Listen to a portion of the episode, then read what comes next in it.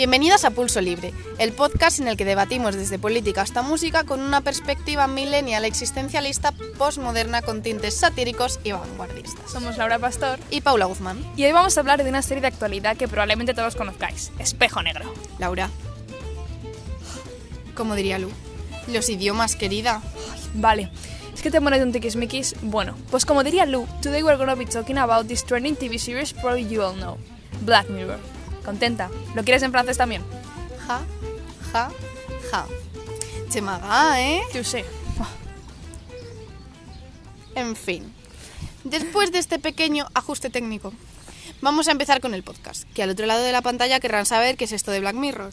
Pues sí, Black Mirror es una serie distópica que transcurre en un futuro no muy lejano, donde el desarrollo tecnológico nos lleva a lugares insospechados. Además, aunque no ocurre en la actualidad, los capítulos suelen tratar temas que nos preocupan ahora mismo. Por ejemplo, las apariencias y el peligro de las redes sociales, la inteligencia artificial, la manipulación de los medios de comunicación o el control de los padres sobre los hijos. Básicamente, utiliza un futuro hipotético para hablar de la hipocresía de la sociedad y los peligros de la tecnología. Es una serie de Netflix creada por Charlie Brooker en 2011 que cuenta con cinco temporadas.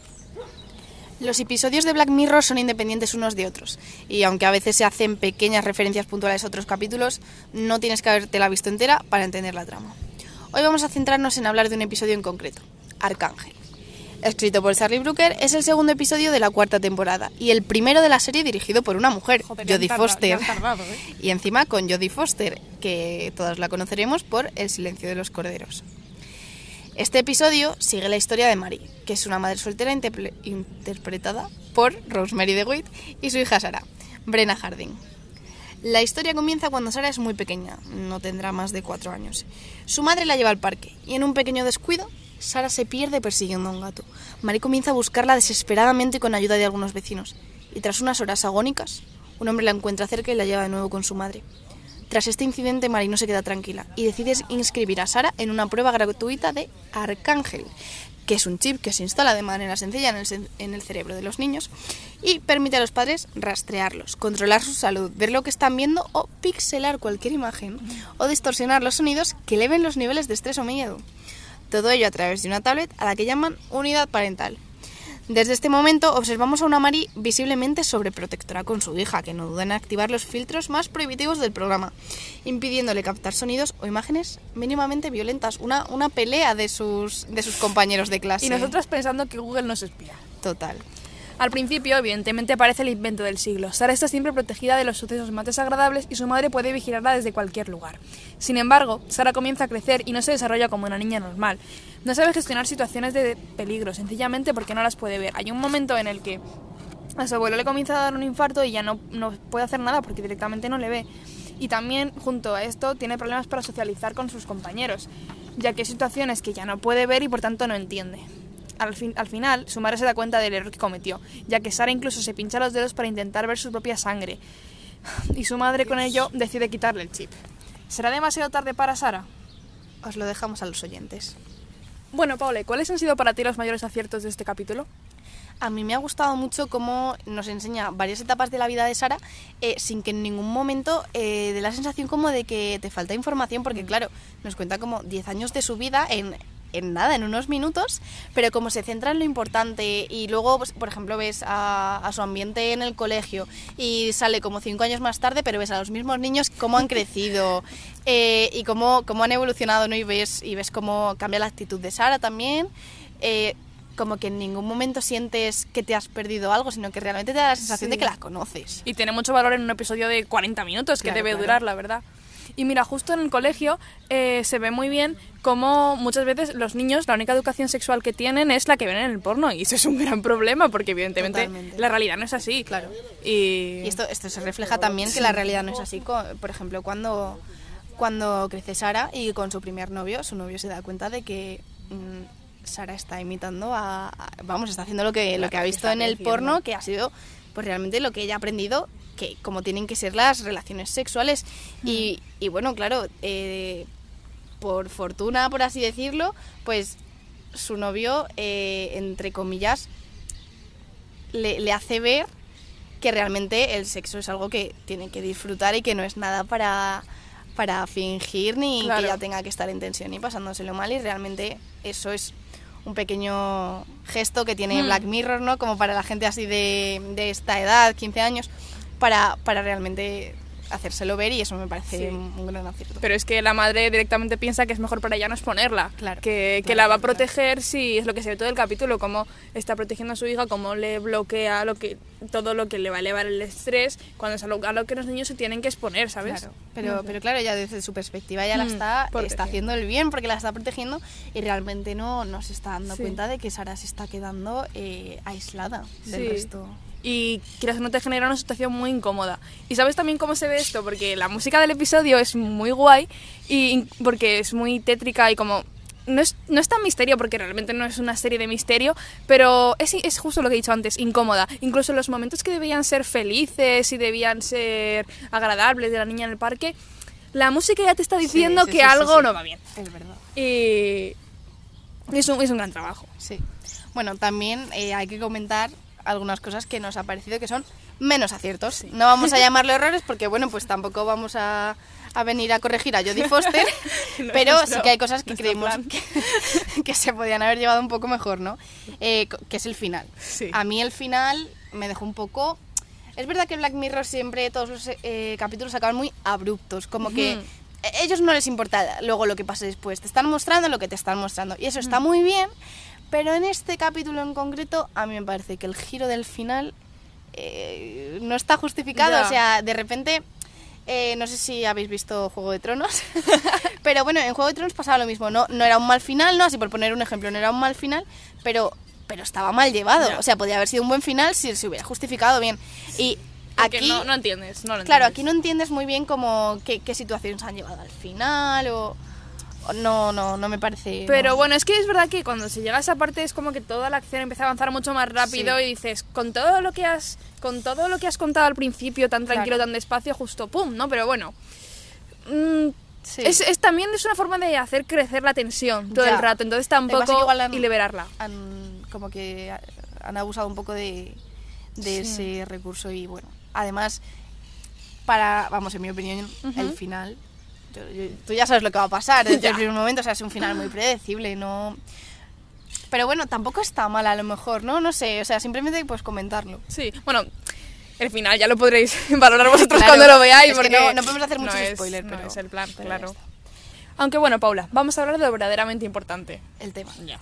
el tema del que habla, porque claro, realmente eh, nos está presentando mm, un poco la ética, eh, hasta qué punto es legítimo los límites del control parental sobre los hijos.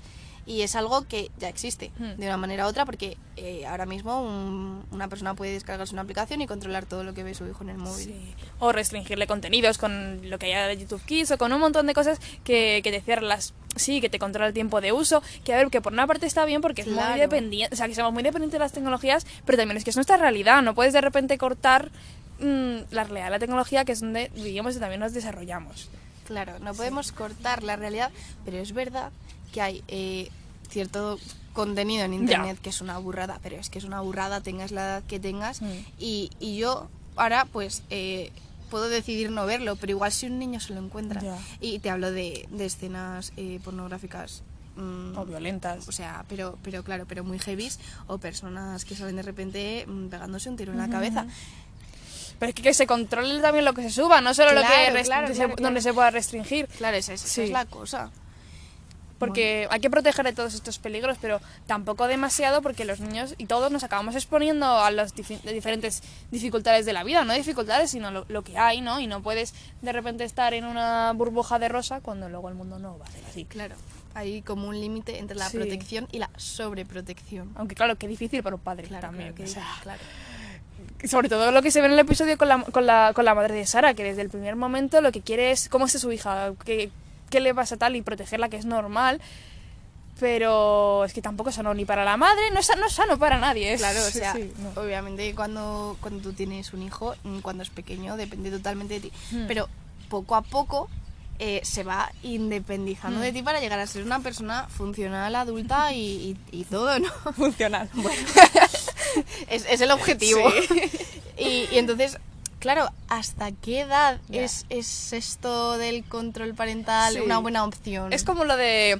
¿A, a qué edad tuviste tu primer móvil? ¿Cuándo te Claro, regalan un claro, móvil? claro, que- es, es como el Ya, siguiente es paso verdad, de esto, es porque ahora ya se asume que realmente los niños, pero Sí, porque desde nacen. que 8 años tendrán un móvil, o sea, Sí, la verdad que sí. Pero eso sí, y desde que tienen tres años están ya con la tablet. claro, claro, tal. claro, el otro día Bueno, tres escuché. años mi prima, Ya, mi ya, prima tiene dos y lleva desde que tiene un año. El otro día escuché a mi tía que su hija había aprendido a escribir su nombre por, Qué por la fuerte. tablet o por no sé qué, de buscar cosas. fuerte, qué fuerte. Es Yo que qué nosotras estamos un poco ahí como en el cruce de, de, de soporte Ya. físico a digital, porque yo he tenido cintas, Claro. cintas de las gordas, y, y luego he tenido CDs y USBs, y ahora ya tengo Netflix. Entonces, claro, nosotras, es verdad, lo hemos vivido como, como un poco todo, no estamos ahí en ese cruce, pero ahora, ahora ya es otro tema, ahora eso ya es desde que Ya, naces. Ya, pero es que es que lo que lo que sabemos tiene que ser un cambio progresivo porque tú de repente no por tener por tener 16 años de repente vas a saber todo, ni por tener mm, 18 vas a vas a poder ser Vale,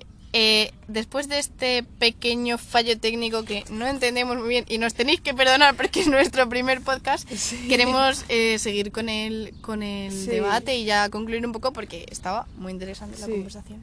porque es que es difícil saber el límite. Claro. es mm, no lo puedes llegar a poner en un punto y es y es más a, a, a gusto bueno a Claro, gusto bueno, del padre ya sí. pero claro se debe Claro, también... se tiene que controlar eso Claro, porque no todos los padres lo van a hacer bien, pero bueno, es, es algo muy Sí. difícil porque al final eh, esta etapa de la vida, la, la, la pubertad, la adolescencia, ¿no?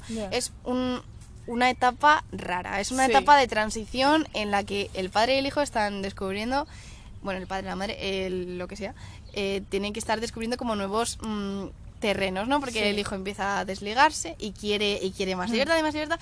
Y claro, eh, el padre lo entiende, pero también eh, siente el deber de proteger. y el miedo Claro. sí Y entonces, eh, bueno, pues yo creo que se tiene que hablar mucho con los hijos y se Sí. tiene que aunque es verdad que hay un periodo en el que ninguno queremos hablar porque yo porque es verdad que, que yo he pasado esa etapa y, y es, que, es que no quieres o sea crees que los que lo sabes todo entre comillas y crees que ellos no te conocen Claro. cuando son los, los que más te conocen Claro, en y en fondo, cierta ¿no? medida eres tú lo- el que estás impidiendo como que te conozcan, pero bueno, también esa fase de rebeldía es necesaria Sí. y, y también eh, eh, todos la hemos pasado.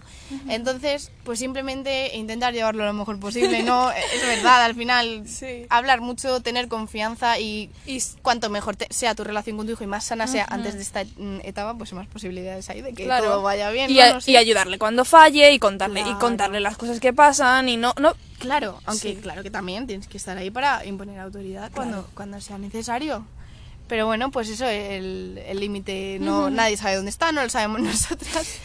y simplemente pues sí pues pues es algo que, que queda ahí en el aire y que hay que intentar hacer lo mejor posible y ya está.